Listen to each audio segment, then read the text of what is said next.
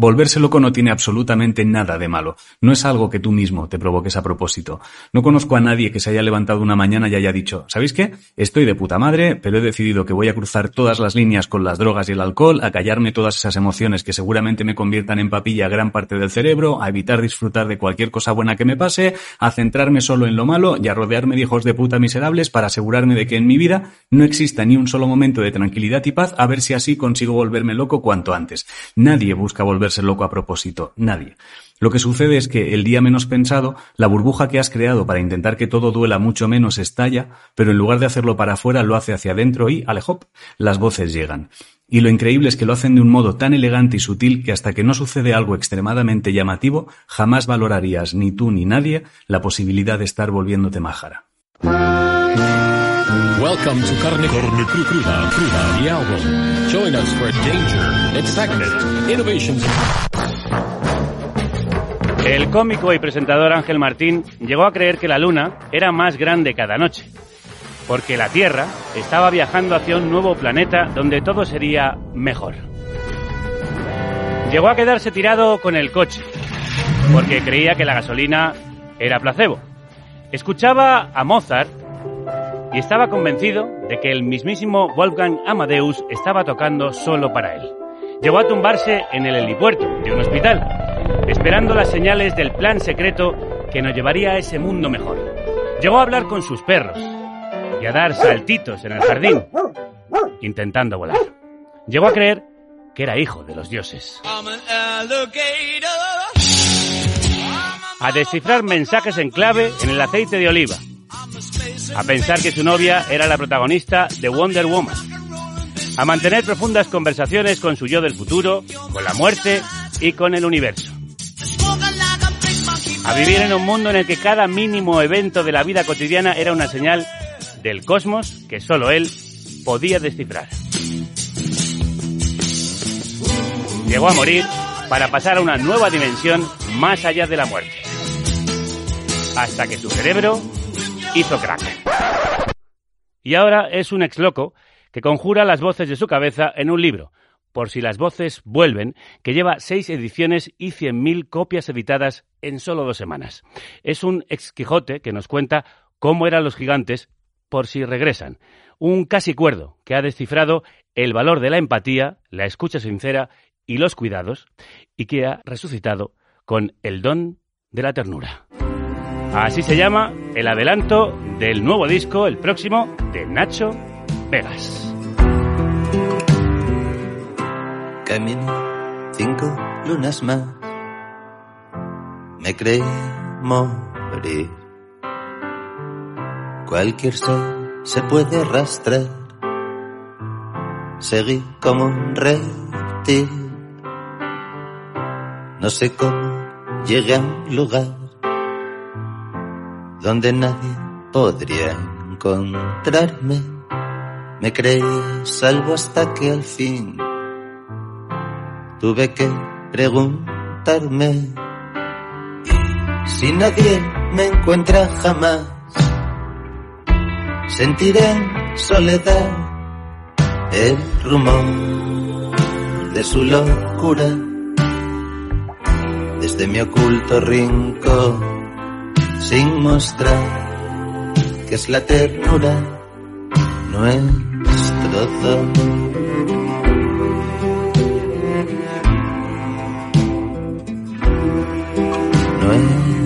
nuestro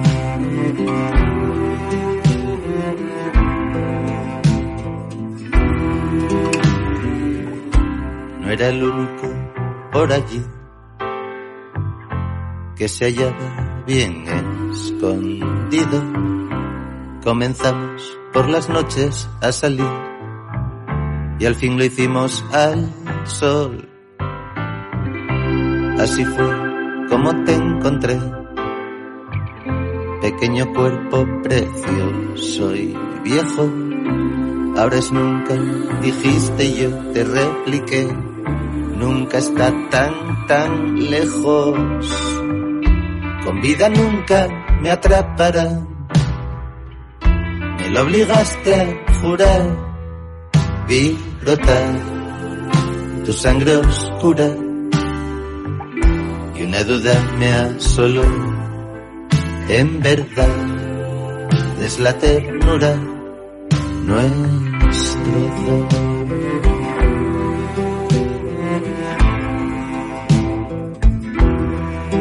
Lo es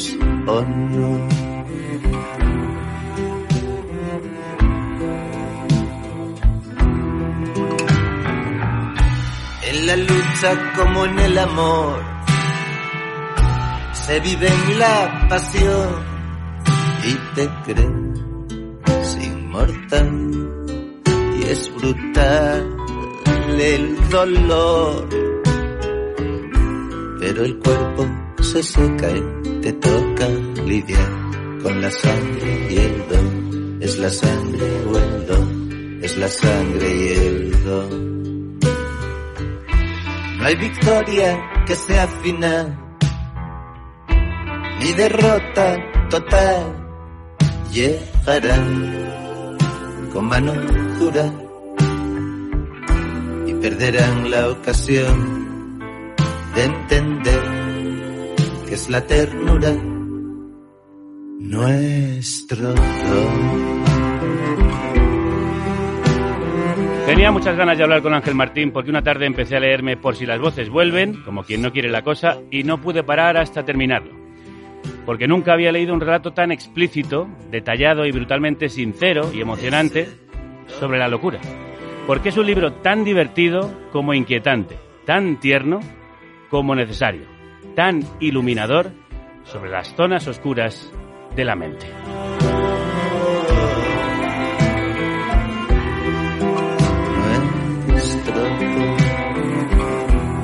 Ángel Martín, crudos días. Muy buenas. Gracias por este libro. Muchas gracias a vosotros por invitarme y muchas gracias por leértelo. Que quieras que no, ya es, ya es mucho, ¿eh? Ya es mucho. Que yo sé que a veces no os los leéis. Me lo leí de una tacada, Muchas gracias. me enganchó de principio a fin y no pude parar de, de leerlo. ¿Por qué decidiste contar que te habías vuelto loco?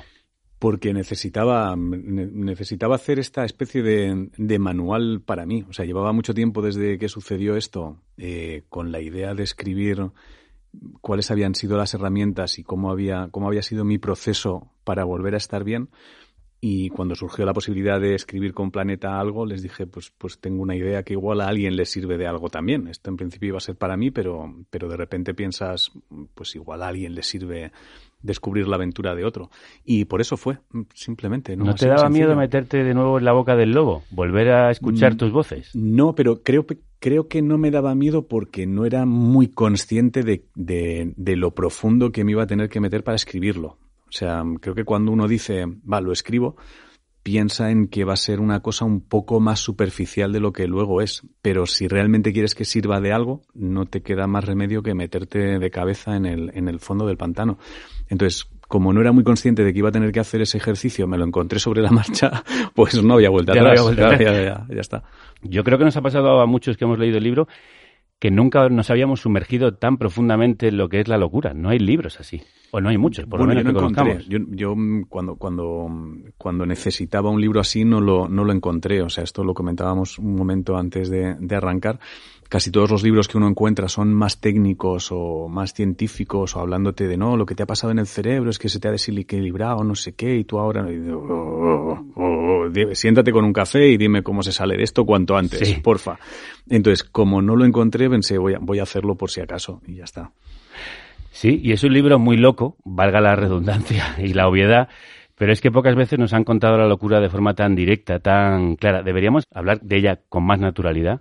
Creo que, creo que no estaría de más eh, hablar con menos vergüenza o menos miedo, probablemente. O sea, tengo la sensación de que mm, cuando vamos a hablar de algo así, ponemos como muchos escudos y subimos un montón de defensas por si acaso podemos meter la pata o si el término que estamos utilizando no es el que se debería utilizar, etcétera, etcétera. Y, creo que lo importante, el primer paso es hablar. Ya está. Y luego ya, luego ya decidimos cuáles son las palabras, cuáles no Sí, sí. son o cómo, o cómo hablamos. Pero lo primero es hablar y luego ya ponemos las reglas. Pues vamos a intentarlo, hablar con Ángel sin miedos, hablar buscando contar esta historia de locura y ternura que comenzó un día eh, en la bañera cuando Ángel estaba pensando cómo guardar una idea que había tenido y una voz apareció para ayudarle. En cuanto terminé de pensar en lo maravilloso que sería poder enviar esas ideas a una caja fuerte, una voz en mi cabeza susurró. Si quieres la podemos crear ahora. ¿Quieres? No fui consciente de que poco a poco la conversación empezó a dejar de ser conmigo mismo y empezó a ser con alguien que vivía en el interior de mi cerebro y preguntaba cosas acerca de cómo quería yo que fuese aquella caja fuerte que estábamos jugando a construir. ¿Color de la caja? ¿Capacidad? ¿Tamaño? ¿Será solo para meter ideas o también querrás poder meter frases, dibujos, melodías? ¿Quieres guardar las cosas en cajones, armarios, estantes? estantes? ¿Se abre con código numérico, una rueda giratoria en plan tres a la derecha, dos a la izquierda o caja fuerte, rollo tío Gilito? ¿Y yo por qué no sabía que se podía crear una caja fuerte en mi cabeza? Porque no estabas Porque preparado. no estabas preparado. En 2017 sufres un brote psicótico y te desdoblas y aparecen estas voces. ¿Cómo fue escuchar esa voz por primera vez? Y afortunadamente menos estresante que el montaje que habéis hecho, no te voy a engañar. Mucho menos A estresante. mí lo que pasa, y lo he hecho yo este montaje, me inquietó mucho el libro en muchos momentos. Hubo momentos de, Claro. de terror. Claro, yo, yo creo, tiene mucho, es interesante el, montaje porque me permite ver desde, desde dónde algunas personas pueden leer o lo que para ellos es ese momento. Em, claro, no era, no era, no era la sensación de lo que hayáis podido escuchar ahora, como de una, una voz bombardeándote a preguntas prácticamente sin opción de responder a ellas, yendo de un lado a otro y queriendo respuestas muy rápidas, sino que es prácticamente una conversación con un amigo y no te lanza otra pregunta hasta que no has contestado la primera. Entonces, mm, tú vas charlando de forma normal contigo mismo, es como si te hicieras preguntas retóricas todo el tiempo. Eh, entonces, yo solo tuve como una conversación normal y corriente, sin ningún problema, eh, hasta que de repente surgió la pregunta que fue la que, la que lo mandó todo al traste, que es cuando pregunto yo, pero yo porque no sabía que no, que se podía, por esto porque no lo hemos hecho antes, y es porque no, porque no lo sabías, que no estabas preparado para saberlo. Entonces ahí es cuando, es cuando empieza el caos, de verdad. Pero las conversaciones son como con un amigo más, ¿eh? Es súper curioso. Bueno, como las que tenemos Sí, cada uno con nosotros sí, mismos. sí. Como Sí, sí. cuando decimos, esto no le he dicho, tendría que haberle dicho, o cuando vas a tener una conversación con alguien y la vas preparando en tu... igual. Es exactamente, es exactamente igual. ¿Y qué es lo que lo diferencia? Lo diferente, bueno, a, a medida que vas subiendo y, y vas subiendo de nivel, de repente hay un momento que, que tú no eres consciente de estar provocando la conversación. O sea, simplemente la conversación surge de repente. Es, si usamos el mismo ejemplo que has puesto de por qué no le he dicho yo esto y no sé qué, es como si tú de repente estás volviendo a casa y de repente te viene una voz a la cabeza que te dice, ¿y por qué no le has dicho esto, esto y esto? y de repente dices, hostia, pero ¿y por qué no se me ha ocurrido decir eso? Y es bueno, porque tú, a ti no se te puede ocurrir, se me tiene que ocurrir a mí, que soy una persona que vive en otra frecuencia. Esa Entonces voz- ahí, claro, ahí es donde se complica. Claro, y esa voz es diferente, es físicamente diferente a tu voz, eso, eso no, tiene timbre. No tiene, no tiene timbre. O sea, en, en mi caso no tiene timbre. Es, es difícil de explicar. Puedes diferenciarlas y sabes qué voz es cada una y sabes que no es la misma voz, o sea, sabes que una voz te está diciendo algo y que otra voz es otra, pero no tiene un timbre ni tiene una, una forma humana. O sea, no te podría decir este tenía bigote y esta, esta no. O sea, no, no es. Y esta era una voz aguda y esta era una voz grave, son, ¿no? son distintas, pero no, pero no, como desde aquí las distinguiría. Pero bueno, es cierto, todos escuchamos voces. Tío, se te está cayendo la entrevista. Sí, tienes que ser más ingenioso, más agudo. Más chispeante, más ocurrente. En serio, no se está encantando. Nos está encantando a él, no tú. Es que es un máquina el tío, ¿eh? Quiero ser su amigo. Y yo, joder, vaya dos. Eh, ¿Cómo eran tus voces? ¿Eran cabronas? Mm, Bueno, eh, las voces no eran cabronas. Algunas, algunas de las tramas sí lo eran. Cuando de repente entras en, en mundos donde crees que en el otro lado del espejo están a punto de apoderarse de ti, lo que está sucediendo ahí sí que es, sí que es cabrón.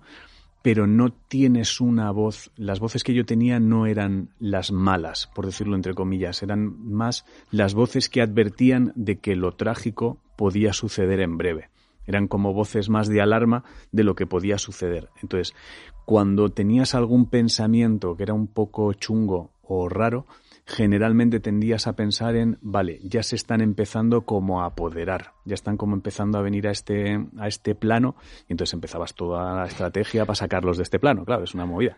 Pero eran más de advertencia las voces que de, que de voy a por ti ahora y te voy a matar yo a ti porque soy el malo en tu cabeza. Claro, en eso podemos decir que igual has tenido suerte, porque es verdad que a veces esas voces pueden llevarte a situaciones sí, sí, de mucho peligro. Sí, sí, hay gente que me está escribiendo diciéndome, hostia, es que yo tengo voces, luego, luego cuando empiezan las voces más trágicas que te intentan apagar es a la salida, pero durante el brote yo tuve la suerte de que las voces no eran, no me incitaban a hacer daño ni a hacerme daño. Y en realidad es eso, una voz de alarma de lo que puede estar pasando, ¿no? Es una voz de alarma, sí, sí, sí, sí. Lo que, lo que yo tenía en ese momento, sí, era una especie de, bueno, ojo, ojo, que podríamos estar yendo a ese, a ese terreno. Y entonces pones estrategias para que eso no suceda.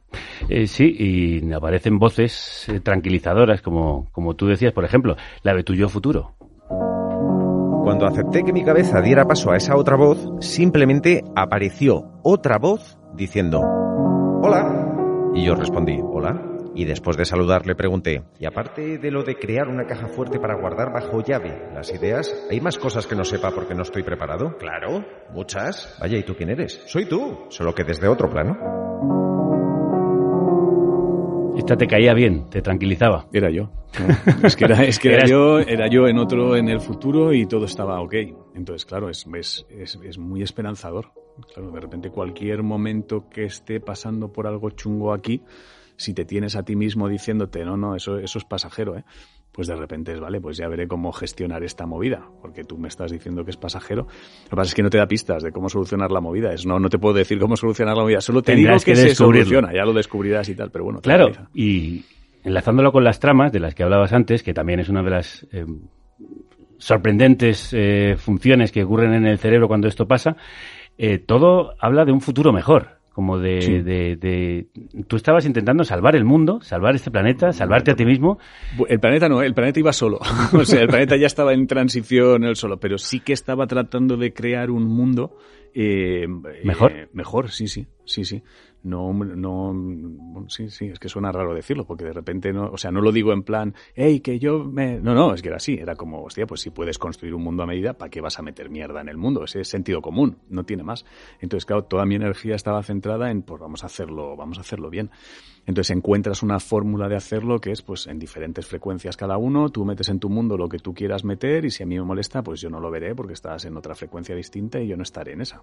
¿De dónde crees que viene este deseo mesiánico o salvador de la humanidad? Mm, Pues de que lo contrario es absurdo, imagino. O sea, no tiene más, es así de simple. O sea, creo que es tan sencillo que a veces las cosas más simples son las que nos cuesta aceptar por la sencillez que tienen.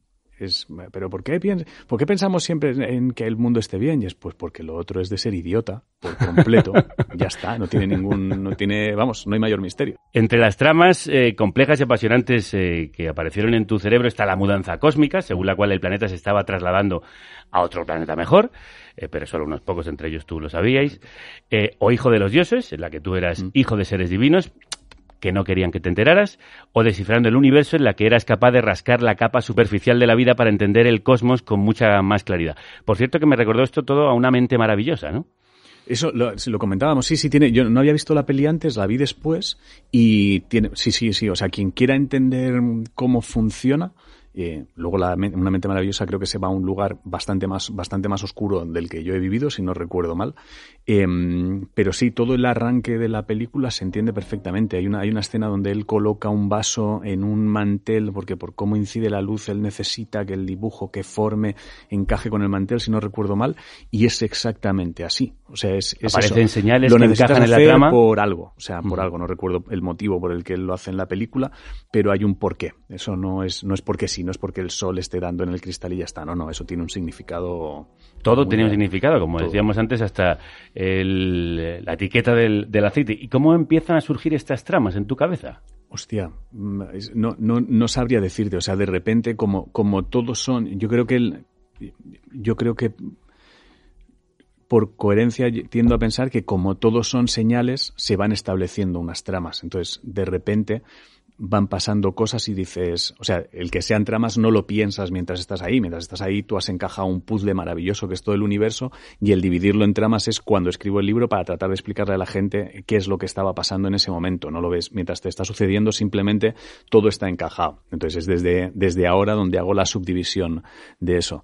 Eh, pero yo creo que tiene que ver que como todos son señales y necesitas encajarlas dentro de algún argumento sólido para tu cabeza, se van creando diferentes, diferentes tramas. Entonces, intuyo que cuanto más mágica sea, sea la señal, pues la trama se convierte en algo más mágico. Encuentra un argumento lo suficientemente sólido como para que ser hijo de unos dioses tenga sentido o que la gasolina sea placebo tenga sentido.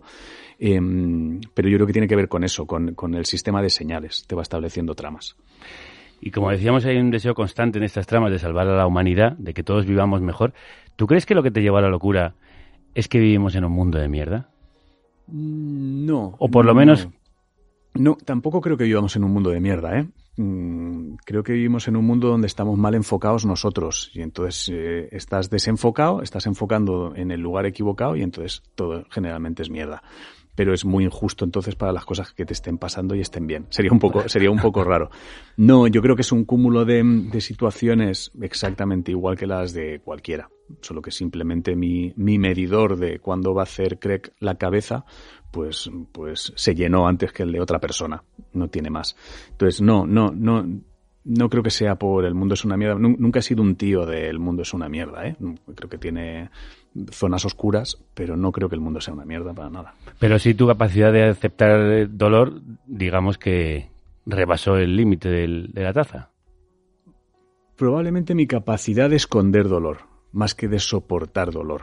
Es, es probable que mi capacidad de esconderlo y no compartirlo, eh, más que de soportarlo. No, no, no soy un tío que soporte el dolor muchísimo mejor que otros, ¿eh? lo soporto exactamente igual, pero creo que tengo más capacidad de no compartirlo y guardármelo para mí. Entonces yo creo que de repente hay días que el cerebro pues dice, pues Ya. hoy, hoy no puedo guardar nada, ¿eh? hoy voy a petar. ¿No quieres que sea para afuera? Pues peto para adentro, pero yo tengo que petar. Muy buena esa definición de explotar para, para adentro y esa aparición de las voces tan sutil y elegante que uno ni se da cuenta. Pues hablando de esconder, no escondes que el uso de drogas, marihuana y éxtasis pudo tener alguna influencia y que quizá...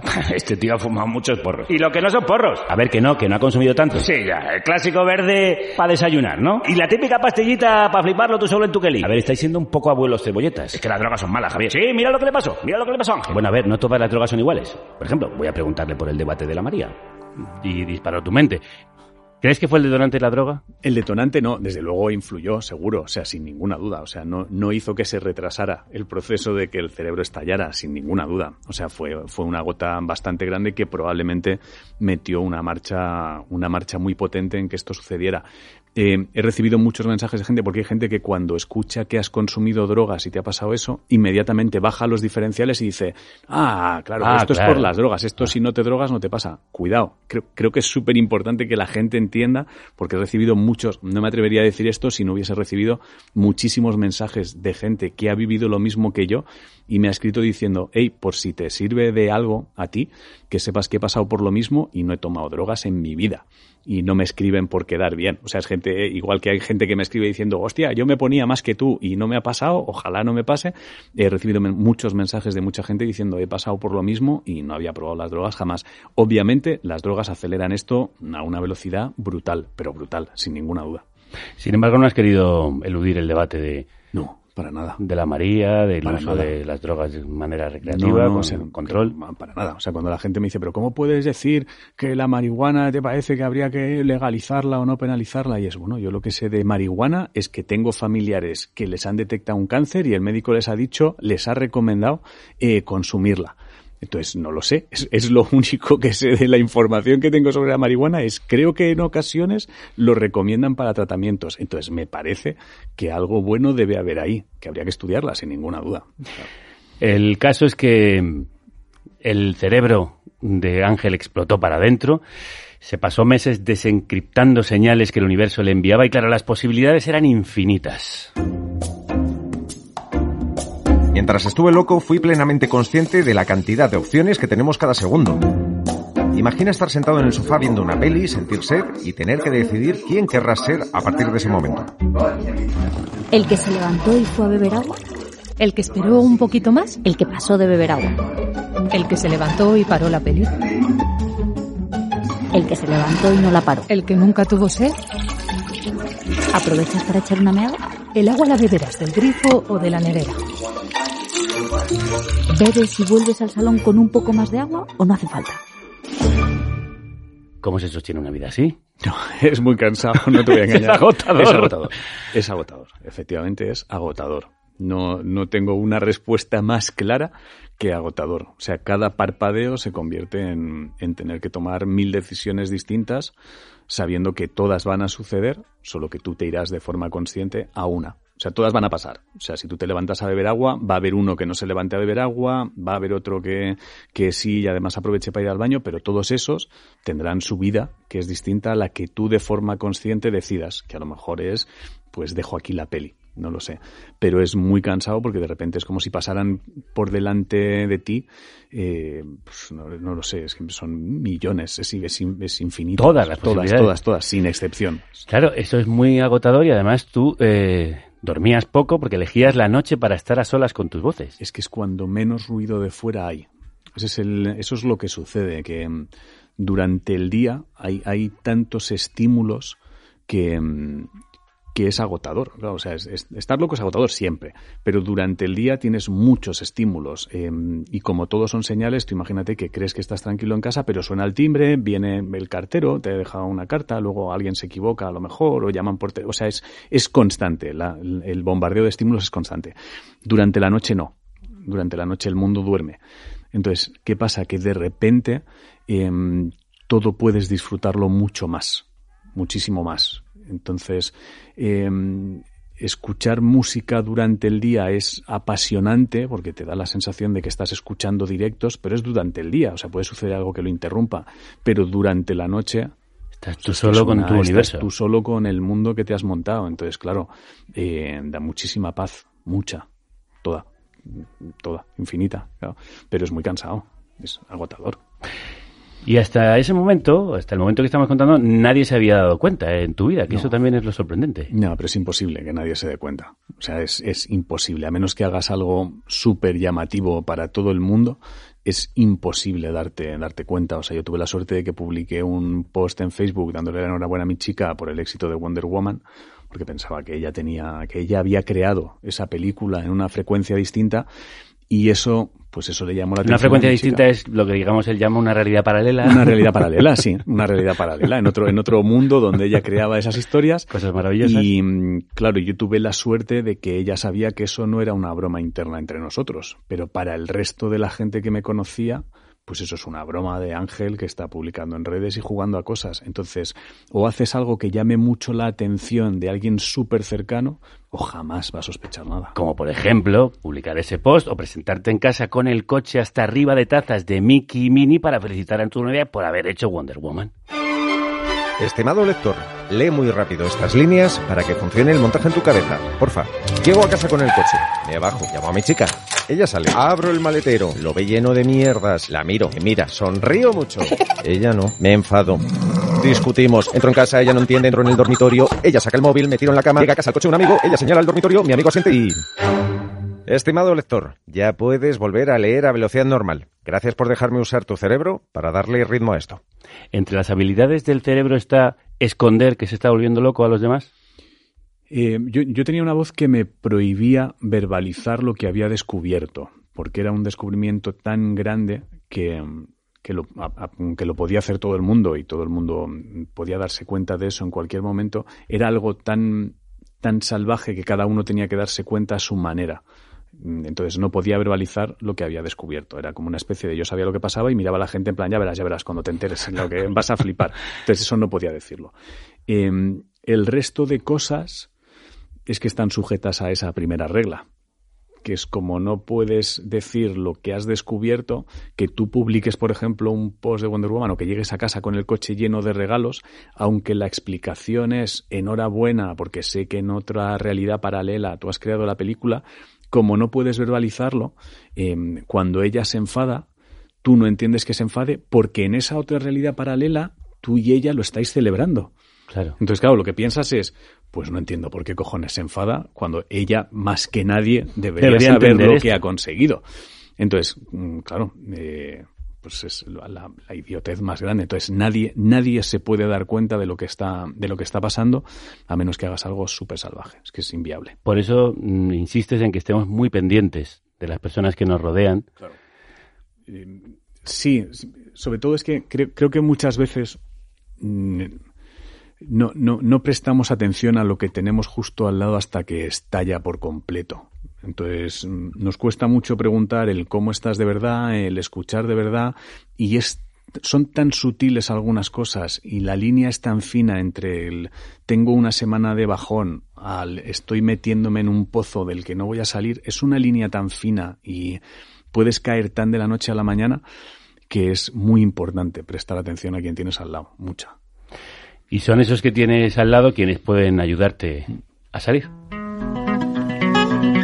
¿Has llorado alguna vez de esa forma en que las lágrimas tienen tanta fuerza que te impiden abrir los ojos y parece que estés mirando el mundo desde la parte de atrás de una cascada? Pues así fue como lloré, mientras viajaba a una velocidad brutal por un túnel de luz donde millones de voces gritaban más y más, simplemente por obtener protagonismo. Solo había una voz a la que no conseguía oír y cuando pregunté por qué no estaba, la respuesta multiplicó la cantidad de agua que tenía frente a mis ojos. Está debajo, sujetándote para que no caigas del todo. Esa persona era mi chica. Bueno, pues al final sí que tenías a Wonder Woman en casa. Estaba, estaba ahí, estaba ahí, sí. Sí, sí, Había, había algo. ¿No estabas tan loco? Había algo, no estaba tan chalado. Y yo al final, si al final cuando se demuestre que no estoy tan loco, verás tú qué risa. ¿De qué manera te ayudaron? ¿Te ayudó tu chica? ¿Te ayudaron las personas que han estado ahí? Eh, bueno, especialmente ella, fue, fue- vivía conmigo. Entonces, básicamente era alguien a quien prácticamente nos acabábamos de conocer, como aquel que dice, yo creo que no hacía ni, ni diez meses.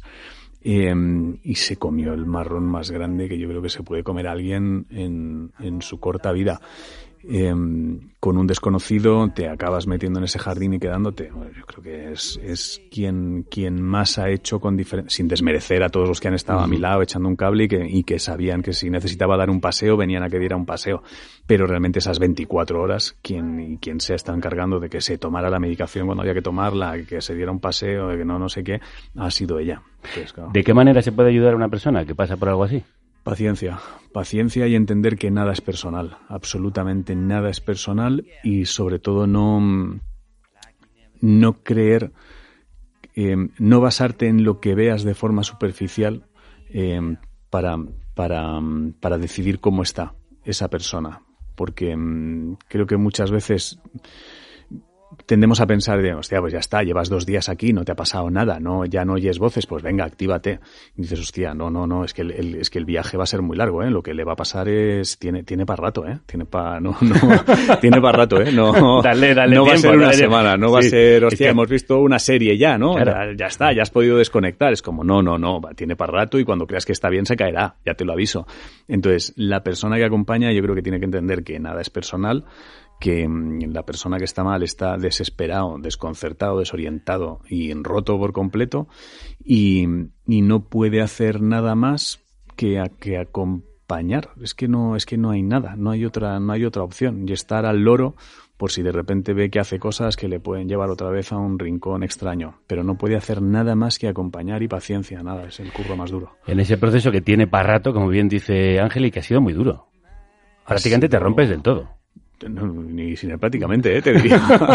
y sin él prácticamente. Eh, sí, sí, te rompes, te rompes, te rompes. Vamos, y quizá haya gente que no, no lo sé. Puede que haya gente que salga y diga que no, pero yo creo que al menos mi experiencia me lleva a decir que te rompes por completo. O sea, no sabes nada de quién eres, nada de nada. Ni de quién eres, ni de quién ha- ni de qué ha pasado, ni de cómo ha pasado, ni de quién es nadie, nada. O sea, el, el mundo es otro totalmente distinto. No tiene nada que ver. Mm, no sé, o sea, es nada, es como empezar de cero, es como, no lo sé, es como si te vas a un, em, a una tribu indígena de repente y dices, pues no entiendo nada, no hablo ni el idioma, ni sé qué mierda se come, ni sé dónde se vive, ni sé quién es nadie aquí, no entiendo nada y, y soy de otro color además, no entiendo nada, somos todos distintos aquí, es exactamente igual.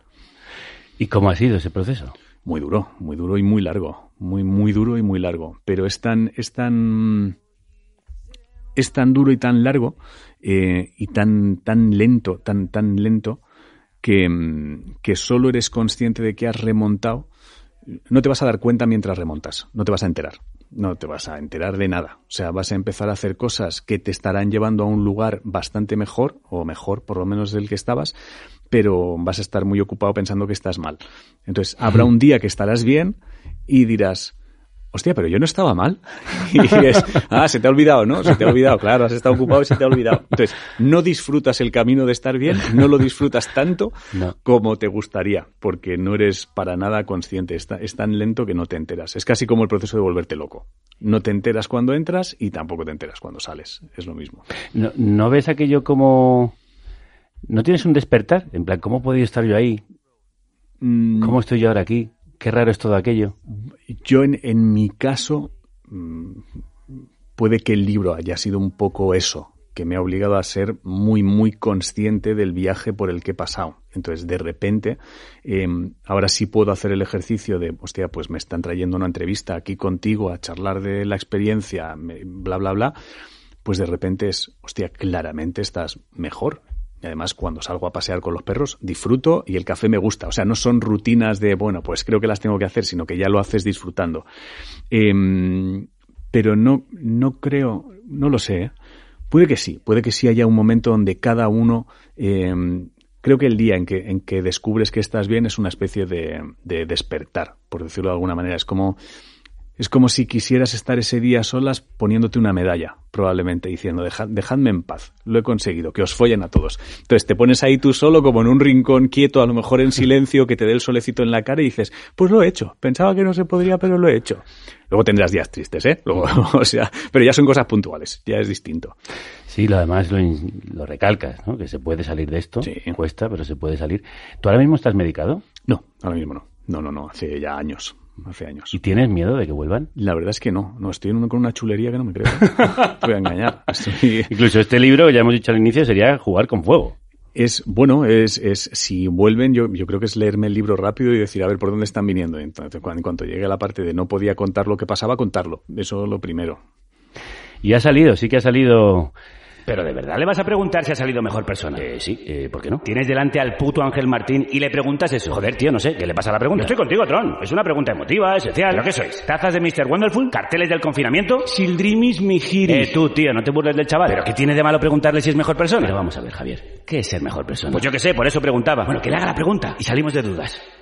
Eh, ¿Saliste mejor persona? Salí mejor, salí mejor persona, sí, sí. sí me, me he convertido de forma consciente en mejor persona. Que eso, no sales mejor persona, eh, sales, simplemente sales, y luego si decides tú cómo vas a seguir en ese camino, ya decides en qué, en qué te vas construyendo. O sea, en el momento en el que eres consciente de estoy mejor, ya decides en qué te quieres, en qué te quieres ir convirtiendo. Entonces, sí, sí, sí, sí, soy infinitamente, soy un puto ser de luz, eso es así. soy, mejor, soy mejor persona, eh, pero no, en- no en el sentido de cada vez que veo un niño me agacho y le doy un abrazo y le deseo lo mejor. Si nos referimos a eso, no, no soy mejor persona. O sea, yo a un niño me son muy bonitos, pero a la hora estoy hasta el gorro de niños y que se encarguen sus padres. Eh, soy mejor persona en el sentido de que hay, hay muchas cosas que, que entiendes, o sea, muchas. Y que disfrutas más de la vida y que lo haces de manera más intensa, porque dices que aunque esto ha sido lo más duro que te ha pasado en la vida, también ha sido lo mejor. Sin ninguna duda. Pero porque me ha obligado a reconstruirme, es que no hay otra. O sea, si, si yo no llego a pasar por esto, eh, yo hubiese seguido construyendo una personalidad por inercia. Ya está. Entonces yo sé que muchas de las cosas que era antes es que estaban mal. Es que estaban mal. Era, en muchas cosas yo era un gilipollas, en muchas cosas tenía un ego desproporcionado, en muchas... ¿Crees que no? ¿Crees que no? Porque además nos dedicamos a una cosa donde todo el mundo te baila el agua para que creas que no y que lo que estás haciendo es que eres el mejor y que son los demás los que no te entienden. Y no, eres una basura de ser humano en muchas parcelas y cuanto antes te des cuenta, mejor. Pero... mm, pero yo no me hubiese dado cuenta de esto si no me llega a pasar esto y me pone un espejo delante de esto eras. ¿Quieres volver a convertirte en esto? Dices, ni de broma, tío. Entonces, ¿qué cosas dejas fuera? Pues todas las que eran gilipollas. Es muy duro porque de repente te das cuenta de muchas cosas y tratas de negar a la mayor de no, no, yo no era así. Entonces dices, sí, sí, que Tampoco era era así, ¿eh? gilipollas. Sí, sí, pero hay una voz que te dice, sí, sí, sí, Sí era. pero vosotros no estabais ya fuera. Eh, y y al, al poder reconstruirte, sí, sí, sí, sí, sin ninguna duda, mucho mejor. Has dejado fuera eso, pero también has dejado dentro lo intensa que era la vida cuando pasaste por este brote. Sí, sí, sí, claro. O sea, Saber piensa- vivir eso- esa intensidad de escuchar a Mozart en directo. Claro, o sea, piensa, piensa que todo lo que, o sea, es que es vivir en Matrix. Entonces, eh, to- todo tiene un, como, como, como todo lo que sucede y todo lo que ves es una pieza de un puzzle enorme a la que tú has conseguido darle sentido y nada pasa porque sí, todo es espectacular. ¿Y cómo controlarlo para que no se vaya de las manos otra vez? Eh, eso me lo guardo para el segundo libro.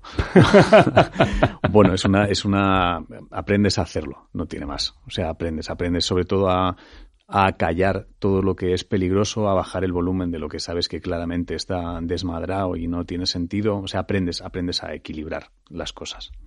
Y el nuevo Ángel Martín está rodeado ahora de miles de voces, pero ya no están en su cabeza. Muy buenos días. El jueves 9 de diciembre, Día Mundial de la Informática. Si conoces a algún Juan Diego, es su santo, lanza cabo en 7 y el tiempo donde yo estoy hace un viento que puede arrancar árboles centenarios. Te has reinventado con un informativo para ahorrar tiempo. Cuentas lo que pasa cada día en dos minutos en uno de los 10 podcasts más buscados en Spotify y uno de los vídeos más vistos en las redes que ha creado una enorme comunidad basada en la empatía, como muestra el informativo que hiciste el día después de publicar el libro. Cada media hora he estado dando vueltas en la cama, histérico por saber las sensaciones que tendríais los primeros en leer el libro. Y mm, los primeros comentarios han, han hecho que mi cerebro diga, hostia, sirve, está sirviendo. Y en ese momento mi cerebro ha dicho, me desconecto. Yo estoy, pero mi cerebro está descansando. Así que he decidido que el informativo de hoy en realidad la pregunta es, ¿cómo estás tú? Dedica el tiempo que nos queda. Mira, quedan un minuto y diez segundos todavía. De eso va el informativo de hoy. De que te dediques un puto minuto a mirarte en el espejo y ser honesto contigo mismo en plan, ¿cómo estoy yo? Desde aquí el informativo. Os quiero muchísimo a hacer cosas. ¿Cómo estás? Muy bien. Muy, muy bien. Además, ahora, cada vez que me hacen entrevistas y me preguntan cómo estás, noto en los ojos del otro, hostia, espérate, como nos conteste de verdad, eh, igual se acaba aquí la entrevista. Noto vuestro miedo. Has hecho muy bien en acercar hacia el final la pregunta por si acaso. Es prácticamente la última pregunta. Muy inteligente, ha sido muy, una jugada muy inteligente. Bueno, escuchar de verdad a los demás, a estas otras voces que ahora te acompañan, que te acompañamos, ¿es tu manera de descifrar el universo? Eh, bueno, escuchar forma parte de una de las piezas que son eh, imprescindibles ahora mismo para mí. O sea, de repente escuchar tiene un valor completamente nuevo. Entonces, así como antes escuchar era una cosa que se hacía por respeto, obligación e inercia, eh, ahora de repente escuchar se convierte en, en, una herramienta extremadamente poderosa para muchas cosas. Entonces, sí, sí, imagino que forma parte de este nuevo universo. Sí. Pues ha sido un placer escucharte y leerte. Muchas gracias. Te vamos a despedir con un tema vale. que sabemos que te gusta. Además, ahora que has decidido que solo vas a escuchar la música que te gusta, Sin no duda. la que te dicen no, que no, te gusta. y que transmite todo el buen rollo del universo, como tú. A tu vera, del malagueño Sarria. Ah, lo descubrí el otro día, no lo conocía. Oh, me gustó. Un gustazo ha sido tenerte aquí. Muchas gracias. Ha decidido florecer. A menudo pienso en el que fui por tantos años, no me sé reconocer. He vivido muerto, de un mal sueño, he vuelto a despertar. Sea lo que sea esto, tiene un componente claro de verdad. Nunca he estado mejor que aquí, dulce sensación de libertad.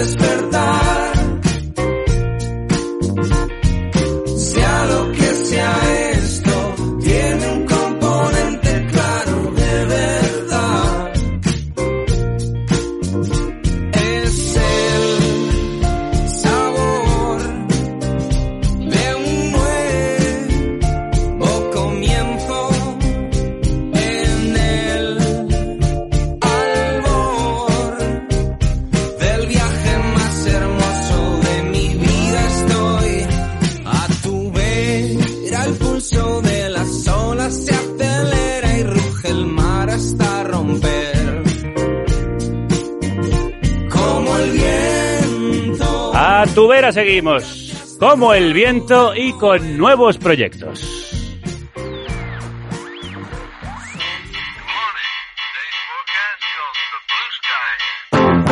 El 15 de septiembre de 1971, un barco de activistas zarpó hacia Alaska para detener un ensayo nuclear. Así nació Greenpeace. Medio siglo más tarde, la historia continúa. Presentamos Greenpeace, 50 años defendiendo el planeta. 50 años en defensa de los océanos. Los bosques. O la energía limpia. 50 años contra la deforestación. La sobrepesca. O el calentamiento global.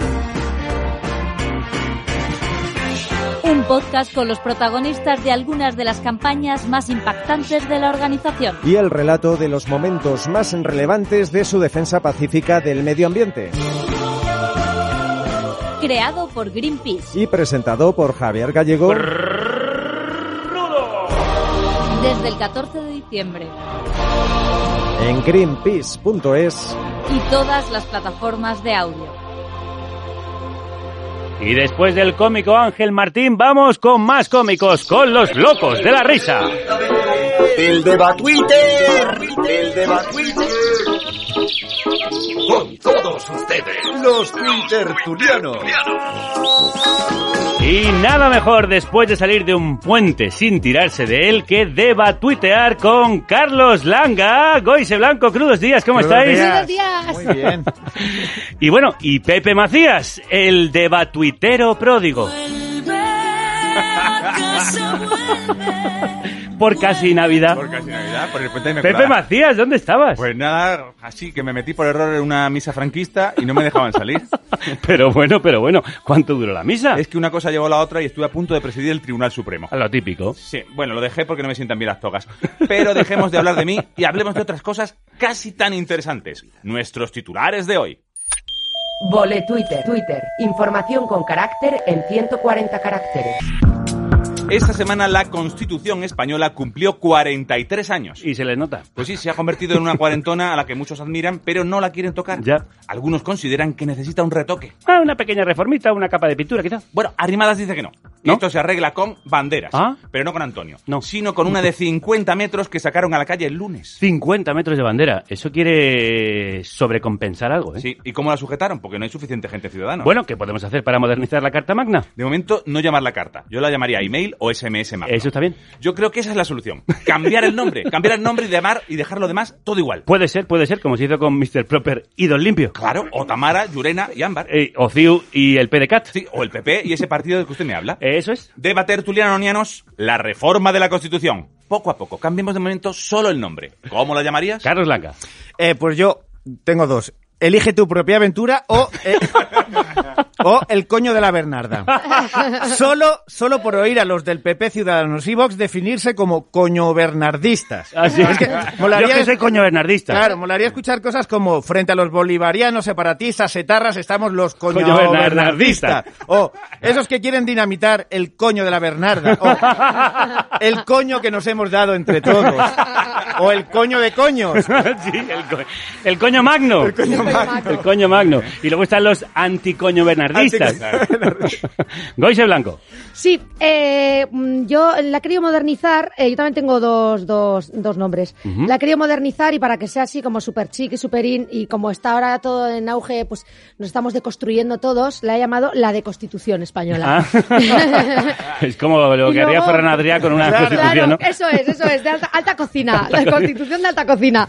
Y, y luego eh, es como popularmente conocida como la Pepa, ¿no? Sí. Eh, Bueno, entonces- esa era la de 1812, pero bueno. Ah, coño. Bueno, pues acabo de. ¡Coño de la Bernarda!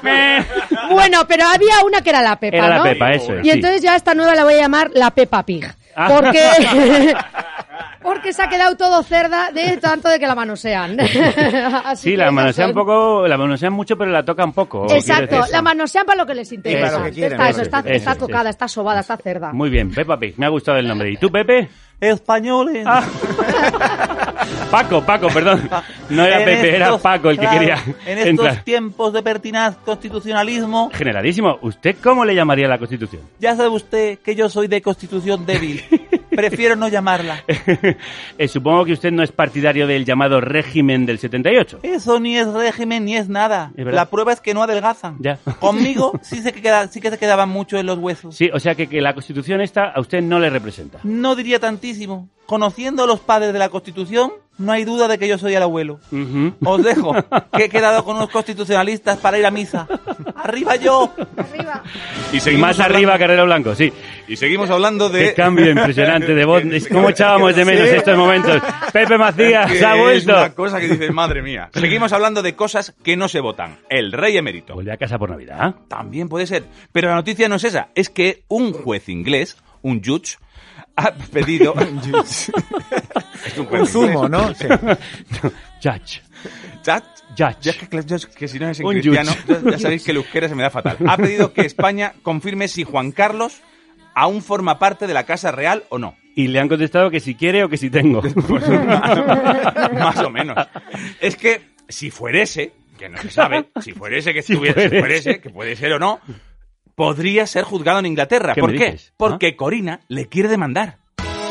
La Corina me quiere demandar y yo le sigo, le sigo la corriente. A ver si un día se entera la gente que hay inmunidad para la Casa Real. ¡Ay, esta cancioncita! ¡Qué añoranza! Las habéis echado de menos. Muchísimo. Mira que Borja Sumozar lo intentó, pero lo grababa con el móvil y no era igual. No, da igual. Esto, lo bueno es que esté súper producido. Eh, Bueno. De esta manera, me refiero a qué añoranza cuando no venías y no había que escucharla. Todo lo bueno se acaba, sí. Si no de Borbón, claro. ¡Españoles! No hagáis caso a los ingleses. Nos tienen envidia, porque el fish and chips pues no es nada comparado con la tortilla de patatas. Claro que sí, majestad, y porque su reina no es tan Y campechana. quieren invadir Benidorm y obligarnos a usar calcetines con sandalias, Bueno, Pepe. en concreto lo que quieren es llevarle a juicio. Ay, qué manía, qué maníaco de querer llevarme a juicio. Si yo soy como la Constitución. Anticuado. No, intocable. Sí, claro. Como Elliot Ness, el del lago. Vaya chiste. Pepe Macías ha vuelto, está claro. A mí nunca me veréis ni entre rejas ni entre rojos. Vamos a ver, pero se supone que usted ya no pertenece a la Casa del Rey ¿Cómo y que no? que Felipe VI no tiene nada que ver con sus cuentas en paraísos fiscales, ¿no? Ah, por supuesto que no. Felipe VI, ¿quién es? ¿Ese quién es? Y sin embargo, su, abega- su abogado alega que sí pertenece a la Casa Real. ¿Abogado? ¿Qué abogado? El que tengo aquí. ah, perdón, esa frase, esa frase es suya, majestad. Sí, eso es. Esta frase y todo el país son míos. Que no os enteráis, plebeyos. Bueno, me voy. Que tengo que hacer la maleta que este año por Navidad viene un rey de Oriente. Mm. ¡Abogado! De batuiteras. Pero que tengo aquí colgado. De batuiteras, propongámosle otras alegaciones eméritas para librarse del juicio. A ver, Carlos. Eh, pues yo que pensaba que era un elefante, Corina, y la otra que eh, no sabía que ese acoso estaba cargado. Si le, si le funcionó una vez, pues... ¿Por qué no le va a funcionar otra vez? Sí, Goise. Sí, eh, eh, eh, en realidad, pues ha puesto dos excusitas que yo le veo bastante sentido, ¿no? Ha dicho que no es que no quiera ir, no es que no quiera ir, es que está atrapado en el laberinto judicial. Estoy atrapado, No puede- es verdad, no es que no puede salir. salir. Y que luego tampoco entiende por qué tiene que ir cuando ya le ha mandado un WhatsApp a Corina diciendo que lo siente mucho que no volverá a ocurrir. Así es. Lo siento mucho. Me he equivocado y no volverá a ocurrir. Pues se lo mando a todas las chatis cuando dejo de llamarlas. y me dicen, oye, ¿qué pasa? Y digo, pues, pues, y le mando, y, reenviar. Tengo un grupo de difusión Claro. con todas las titis y te las mando a todas. ¿Y, qué más quieren ya? ¿Qué más quieren? Pues más quieren, joder, un mensaje, un mensaje personalizado del rey para como cada un una de ellas, como, un- como con lo que soy, Como lo que como lo eres, que soy. ¿Y tú, Pepe? Eh, Impresionante también el cambio de... Impresionante Cambio, también, es que nos quedamos era solo, de pero mérito, aquí y de repente- o sea, Y de repente es Javier Gallego. Si es que Carol Latre no escucha esto, pero por envidia. Bueno, yo considero que yo considero que debería gritar algo como campechaneas corpus o habeus carpechanus, que es una cosa para librarte, ¿no? ¿Cómo es? Habeas campechanus. Habeas A ver, a ver, campechanus. Bueno, no Y- te queda muy allá. No, chiste. eso es lo que no me ha quedado, no, no se me ocurría. Pero bueno, Mira, te echábamos de menos, pero, no- ahora te empezamos a echar de más. Sí, es que lo que tiene. Es, es mucho mejor estar lejos. Otra cosa que se puede Eso me alegar- lo dices por- por- por- por- por- a mí, claro, que, fíjate, estoy ahí, fíjate. en Qatar, que En estoy Qatar. lejísimo. En Qatar y sin Qatar. Bueno, otra cosa Bueno, que... no te crees, ¿eh? que Qatar... Tú también, por cierto, ¿también has pedido que te den una dotación económica en carne cruda por volver o no? ¿Verdad? ¿Quieres que te hable de mi dotación? Pe- eh, Pepe, que Langa, ¿quieres que os hable de mi dotación? Anda, tira para adelante. Cambiemos, porque otra cosa que se puede alegar es el Habemus hashtag. Marchando una de hashtag. Y el hashtag de hoy lo protagoniza ¡Loco Box! ¿Quién le iba a decir a lo comía? y es que, aunque aún no lo sepamos, hashtag todos votamos a Vox. Anda. Eh, Y no lo digo Jox. Lo dice... No, ha hecho este Pero es chiste. que no, es que si me dejáis...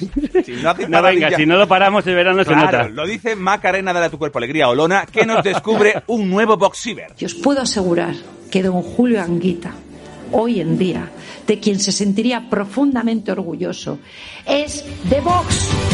Y los muchachos del barrio me llamaban loca. Claro que sí, Julio Anguita votaría a Vox. Seguramente, eh, con B o con V. Vox es con V, aunque no sé si ellos lo saben. Olona también dijo que Lorca votaría a Vox. Ya, pero igual se refería a Lorca, el pueblo de Murcia. Ahí igual tiene razón. O a lo mejor se refiere a que si resucitan Lorca o Anguita, en plan zombies sin cerebro, votarían a Vox. Sí. Deba tertuliano nonianas. ¿Quién es votante de Vox encubierto y no lo sospechamos? Goise. Eh, mira, yo voy a meter un chiste aquí que no lo había metido. Pero me voy a lanzar. Mira, yo creo que tú votas a Vox. ¿Qué dices? Sí, porque carne cruda rima con la España que madruga. ¡Ah, muy bien! Muy bien traído, ahí, bravo. Sí, señora, sí, señora. Y luego he encontrado a uno, porque está muy difícil encontrar, eh, pero lo, lo he, lo he- lo he ubicado, es Gabriel Rufián. Ah. Gabriel Rufián vota a Vox, pero más que nada para no quedarse sin, sin tweets. Pues, pues es un tuitero muy conocido y entonces pues, pues necesita material, necesita Claro, material. claro, efectivamente, efectivamente. Muy bien, eh, Carlos Blanco. Bueno, una cosa primero, eh, ha dicho que votas a Vox y no te has pronunciado, No, con no. lo cual entiendo, no se ha pronunciado. El silencio, entiendo que tu silencio es, es evidente. Vamos, pero sigo. Eh, ¿Alguien vamos más? no, No, no. estás solo, no estás solo. Todos votamos a Vox. también eh, eh, Vox es el nuevo UPyD. Claro. Él es de Vox y no lo sabes. Claro. Otro que vota a, a Vox es Pablo Casado. Claro. Ah. Y, sí, sí, vamos. Vamos, Es seguro. verdad. Yo creo que sí, que no llega tampoco. Eh, y hay más gente, por ejemplo, el que pone las películas alemanas eh, de sobremesa, yo creo que también. Las personas que dicen el no ya lo tienes. Ah, sí, sí, sí, sí. El que decide el número de raciones en los paquetes de comida, que vamos, Eh, ese- también ese. Vox, Y claro. también Gabriel Rufián, pero no el de Esquerra Republicana, un tornero fresador de Leganés, que casualmente se llama igual. Estos son... Muy, bien, muy, muy buenos datos. Es lo que llama un trabajo de investigación. ¿Y tú, Pepe? Yo creo que todos somos votantes de Vox. ¿Ah, sí? Todos, y no lo sabemos. Igual somos votantes asintomáticos algunos, pero esta pandemia ultraderechista nos afecta a todos. Y hasta que no alcancemos inmunidad de rebaño, siempre hay posibilidad de contagiarnos y seguir siendo rebaño. Sí, absolutamente. De todas maneras, yo creo que ni Anguita ni Lorca podrían votar a Vox. Porque Vox los fusilaría antes. Y porque están muertos. Están Eh, muertos Pero los fusilarían con amor, Se como fusilarían con decía, como decía mm, Ortera Smith. Oye, pero Te yo... fusilan con amor, te dan un par de besos antes. Mm, Venga, a- al paredón. Bueno, y si fusilan y saben gestionar, pues oye, Ah, ya está. Ah, es verdad. para un vicio que tienen, A un vicio pues, que tienen, Luego, otra cosa, si a mí me dicen o votas o te fusilan, yo... a lo mejor yo voto a Ahí Vox está- también. ahí has estado bien, sí, sí. que- Bueno, En ¿con fin, qué nos vamos? Finalizamos con una triste despedida. Epitafios. Afios. Cios. Os. Porque tenemos que decir adiós a Marta Ortega, la hija de Te estoy amancio locamenti Ortega, que ha tenido que dejar su trabajo de dependienta de una tienda de Zara Ya, para dirigir la empresa. es verdad. Pobrecita mía. Y eso que empezó doblando camisetas. ¿Sí? El lomo no, pero camisetas... ¿Quién va a doblar ahora? Las camisas de Zara. ¿Eh? ¿Por qué no llegáis vosotros a nada? ¿Eh? Por no doblar camisetas. Que da cosa veros, ¿eh? Con las camisetas arrugadas. Y vuestros padres tan poco millonarios. Sí, ¿Eh? Felipe, Felipe VI, por ejemplo, también empezó doblando camisetas. Otro claro ejemplo de meritocracia. Sí, en su caso, emeritocracia. Sí, eso es. Eva Tertuliano Nonianas. Marta Ortega abandona su puesto de, de dobladora de camisetas de Zara. Despidamos a tan ilustre dependienta. Goise. Sí, eh, tengo tres. Y... ¿Camisetas o Más despedidas? camisetas de la- ya tengo tres más, tengo más epitafios de las camisetas que ha doblado esta mujer. Una XL. Uno es Marta está harta. Me encanta. Marta tiene un enchufazo. Marta tiene, Tiene un un enchufazo enchufazo. que le ha puesto su papá. Estáis cantarines, Estamos muy cantarines. Es que ha vuelto Pepe Macías. Estamos felices. Claro, claro. ¿Y el tercero? Y, el tercero es, eh, dobló una camiseta y le salió premio. Como el rasca, rasca y pica. Rasca y gana. Bueno, y No, yo, Carlos ¿qué- Langa, qué ¿tú qué tienes que decir? doblar camisetas? Yo las prefiero en versión original, subtitulada. Ah, no, no iba a dejar solo aquí ¿Qué a chiste más de Pepe Macías? ¿Qué manera de recibirte con los brazos abiertos. Isa no le puede desear suerte. Suerte. Y va sin dobleces. Muy bien, No muy paro, bien. no paro. Bravo, es un no parar de chistes a lo Pepe Macías. Bueno, pues terminas Para- tú, Pepe. Pues para finalizar, yo, más que un chiste, me gustaría hacer un epitafio cantado. Me lo temía. España, camisa blanca recién doblada por Marta la heredera de Zara cuando jugaba jefa infiltrada. Maldita casualidad que se llame Ortega, la gente a todo le pone pegas con tal de no ponerse a doblar. Y acaba ahí en alto. Pues vamos a acabar igual nosotros también en Sí, alto, sí, como sí. Carrero Blanco. Esto es todo por hoy. Un saludo a todos los niños de India que saben coser camisas de Zara, pero no se les da tan bien doblarlas. Hasta la semana que viene, si el Tribunal Supremo quiere. Carlos Langa. Coise Blanco. Pepe Macías.